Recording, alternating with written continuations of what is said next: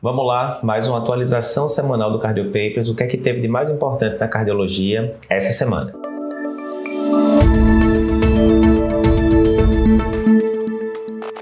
Olá, meu nome é Eduardo Lapa, eu sou editor-chefe do Cardio Papers e aqui a gente te mostra como se atualizar em cardiologia, mesmo tendo pouco tempo para estudar. O que é que rolou de mais importante na cardiologia essa semana? Na segunda-feira, a gente liberou nosso novo podcast, Como Estudar de Forma Eficaz. Então, vê, todo médico tem a impressão de, ah, já sei estudar, correto? Já passei no vestibular de medicina, obviamente. Geralmente já fiz residência, alguma especialização, provas concorridas, muitas vezes mais de uma, né? Fez uma residência geral, tipo clínica médica, depois especialidade tipo cardiologia. Prova, eu sei estudar, sei estudar para a vida de forma geral. Correto, nem sempre. Como é que a gente sabe isso, né? Depois de anos e anos ensinando a milhares de pessoas o caminho para passar na prova de, de cardiologia, a gente começou a detectar que muitos alunos não tinham uma forma de estudar da mais otimizada possível. Então, nesse podcast que a gente gravou, né, bem focado na prova de título, mas o que a gente mostra lá serve para qualquer estudo de forma geral. A gente mostra como você pode extrair mais do seu estudo. Se você está vendo uma aula online, se você está vendo uma aula presencial, se você está estudando por um livro, como é que você faz para fazer as anotações de forma correta? Se você tiver com um livro, tem muita gente que fala, né? Eduardo, estou em dúvida, eu grifo demais na hora de, de estudar, termino perdendo tempo, ou eu estou vendo uma aula online, presencial, eu anoto demais e termino me desconcentrando na aula, não consigo fazer as duas coisas ao mesmo tempo. Ou ainda, não, eu, eu desisti de, de grifar, de anotar, não faço mais nada, mas aí depois eu fico com dificuldade para revisar. Então, assim, nem 8 nem 80, né? Na nossa opinião, na nossa, é, no nosso modo de ver, existe uma forma ali, um sweet spot onde você pode tirar o máximo, principalmente de aulas online, né, que, é, que são nossas especialidades, né?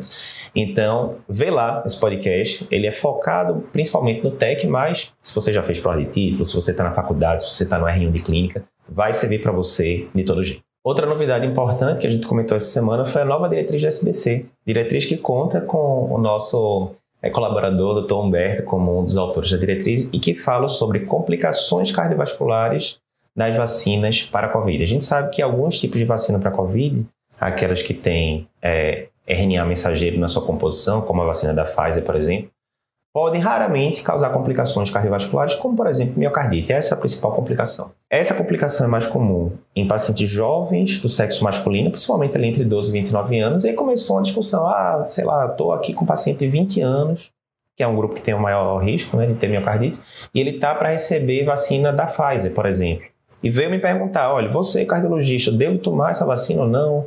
Qual o risco, qual o benefício? Enfim. E aquele negócio, né? O mundo não é dicotômico. Tome e acabou, não tome e tal. Você tem que ver os dados. Então, qual o risco de complicação? Qual, risco, qual a, a possibilidade de benefício?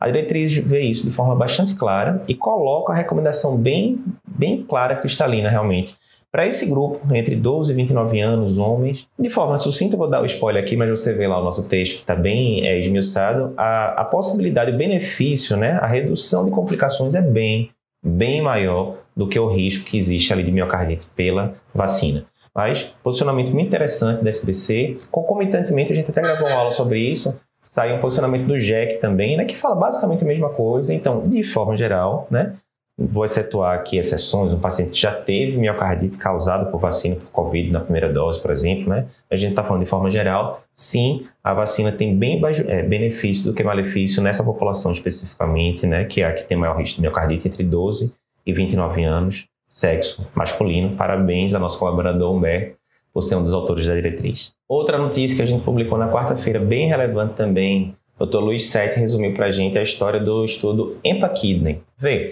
a gente sabe, né, as glifosinas estão aí ganhando muito espaço, quer seja no tratamento de diabetes, quer seja no, é, no tratamento de pacientes com insuficiência cardíaca e também nos pacientes com doença renal crônica. A gente já tem trials como o DAPA-CKD, que usou a DAPA-gliflozina, e também o Credence, que usou a canagliflozina em pacientes com doença renal crônica.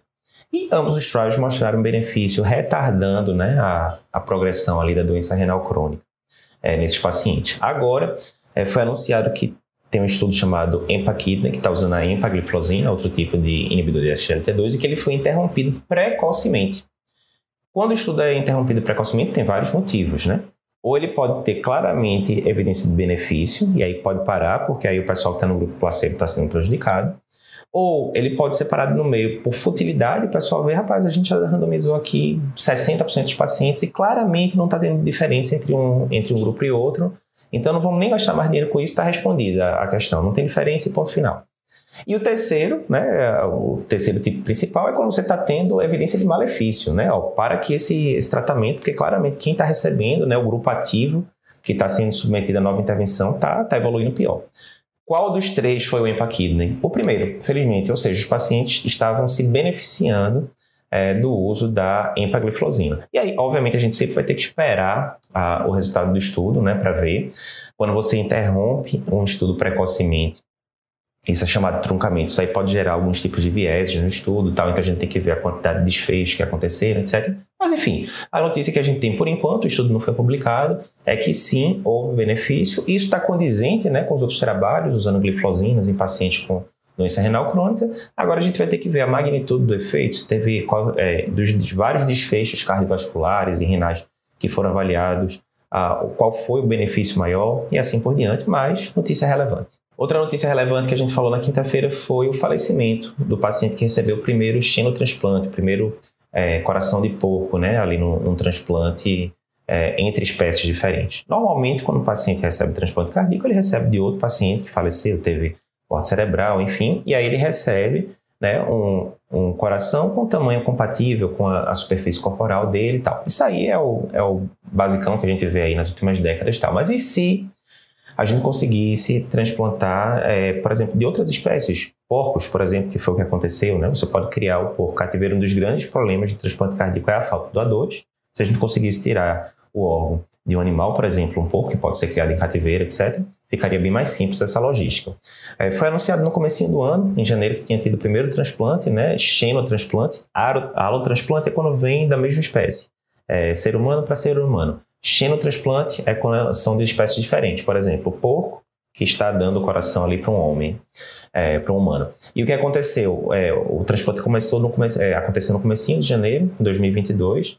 As notícias que a gente tinha, a gente inclusive cobriu no site nas primeiras semanas, né, que o paciente estava evoluindo de forma favorável, mas, infelizmente, depois de várias semanas, o paciente veio a óbito. Ah, por que, que isso é relevante? Né? Muitas vezes, quando a gente vê assim, ah, então quer dizer que, né, muita gente pode pensar, ah, Estava vendo que isso não ia dar certo, né? Que ideia é essa que o pessoal inventou? Isso não vai para lugar nenhum. E obviamente não é assim, né? A gente sabe que a ciência ela não evolui é, de forma abrupta, né? Geralmente vai acontecendo vários processos ali de melhoria em determinado procedimento novo, até ele chegar ali, né, no seu prime time, né, na, na sua versão ideal. A gente cita, inclusive, no site, vamos ver é, angioplastia, por exemplo. A primeira angioplastia coronariana aconteceu finalzinho da década de 70, sem stent, sem nada. Ao longo da década de 80, a performance das angioplastias era muito ruins, né? Porque como não tinha nada para segurar o vaso ali, você tinha muito recolhimento elástico, muita oclusão aguda do vaso, né? Então, assim, era um procedimento de exceção naquela época. Começou a surgir, né, é, o primeiro stent ali, é, meados da segunda metade da, da década de 80, os resultados foram melhorando em relação à só angioplastia sem nada, né, com balão, mas ainda trombosava muitos estentes. Aí começou a história da dupla agregação plaquetária, após angioplastia melhorou mais. Ela tinha muita restenose. Depois surgiu aí o estente farmacológico ali, finalzinho dos anos 90, começo dos anos 2000. Primeira angioplastia ali com estente farmacológico, até o Dr. Eduardo Souza, do Dante, que fez.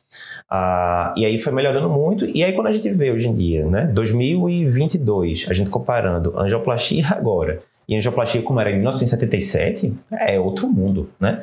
Então, teve falecimento do paciente, mas o paciente ficou várias semanas ali, né, se mantendo estável, pelo que está é, dizendo as notícias. Quem sabe onde é que a gente vai estar daqui a 5, 10, 15, 20 anos em relação a xenotransplante. Mas, notícia triste, o paciente faleceu, mas isso não quer dizer que a técnica não vá, não vá para frente, que não vai evoluir. A gente vai ter que esperar as cenas dos próximos capítulos. Última notícia dessa semana que a gente colocou na sexta-feira, o Dr. Aldi resumiu é, um trabalho que foi apresentado recentemente e que é, fala da importância de você usar o manguito adequado para medir a pressão do seu paciente. Vê, hipertensão arterial é o feijão com arroz, o feijão com arroz ali do consultório de qualquer médico, né? não só cardiologista, clínico geral e, e por aí vai. E aquela velha história, né? Para você manejar hipertensão de forma adequada, diagnosticar e tratar, Bem, você tem que estar tá medindo a pressão da forma correta, né? É o básico isso.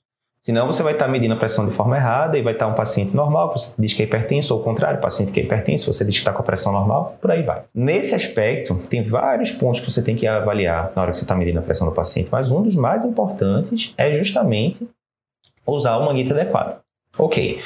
Ah, Eduardo, mas veja, no meu consultório eu tenho basicamente, vou, vou falar sincero, eu tenho o manguito que eu uso para todo mundo. Tem problema? Tem problema.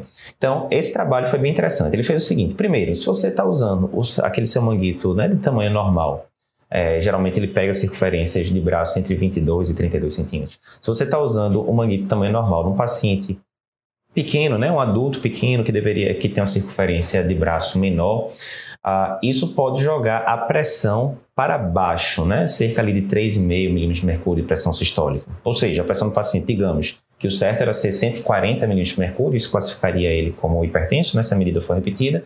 Esse paciente ia dar ali uma pressão de 136,5, por exemplo. Jogou um pouquinho para baixo. Ok, pô, Eduardo, mas 3, 4 milímetros de diferença vai ter é, importância? Pode ter. Nesse exemplo que a gente diz, o paciente sai de ser hipertenso para pré-hipertenso, por exemplo. Mas ok, Eduardo, 3 milímetros não me convenceu tanto, mas aí veio. No exemplo mais extremo, se você usasse o seu manguito normal num paciente com a circunferência de braço muito grande, né, extra grande, isso poderia superestimar a pressão dele em quase 20 milímetros de mercúrio. Então, vê, digamos que você está lá com um paciente obeso, por exemplo, tal, se você fosse usar o manguito certinho para ele, ele ia ter uma pressão de 125 milímetros de mercúrio sistólico. Ao usar o manguito de tamanho normal e, é, portanto, inadequado para o paciente, deveria ser um manguito bem maior, essa pressão dele pode ser jogada para cima em quase 20 milímetros de mercúrio. Então, em vez de 125, ia bater ali 144, 145 milímetros de mercúrio. E aí o paciente sai né, de uma pressão ok para uma pressão né, de nível de hipertensão estágio 1. Então, faz muita diferença. Esse recado é importante porque você que está atendendo pacientes aí no consultório, você tem que ter pelo menos né, dois tamanhos de manguito diferentes. É, o ideal é que você tivesse vários tipos, né? Principalmente se é, atender, então, criança, né? Quem atende é, pediatras, cardiologistas pediátricos, aí que não tem a menor dúvida, tem que ter vários tipos de tamanho diferente, mas quem atende apenas adulto tem que ter é, mais de um tipo de manguito diferente. Se você não fizer isso, você pode jogar a pressão para baixo em pacientes com braço menor, ou pode jogar a pressão é, espuriamente, falsamente para cima em pacientes com braços maiores. É isso. Se você gosta aqui do nosso conteúdo, está vendo esse vídeo pelo YouTube, não se esquece de se inscrever no nosso canal, comenta também se gostou do conteúdo. Se você está escutando esse áudio aqui pelo podcast, não esquece de compartilhar esse episódio com seus colegas de trabalho, de residência e por aí vai. É isso, até a próxima semana.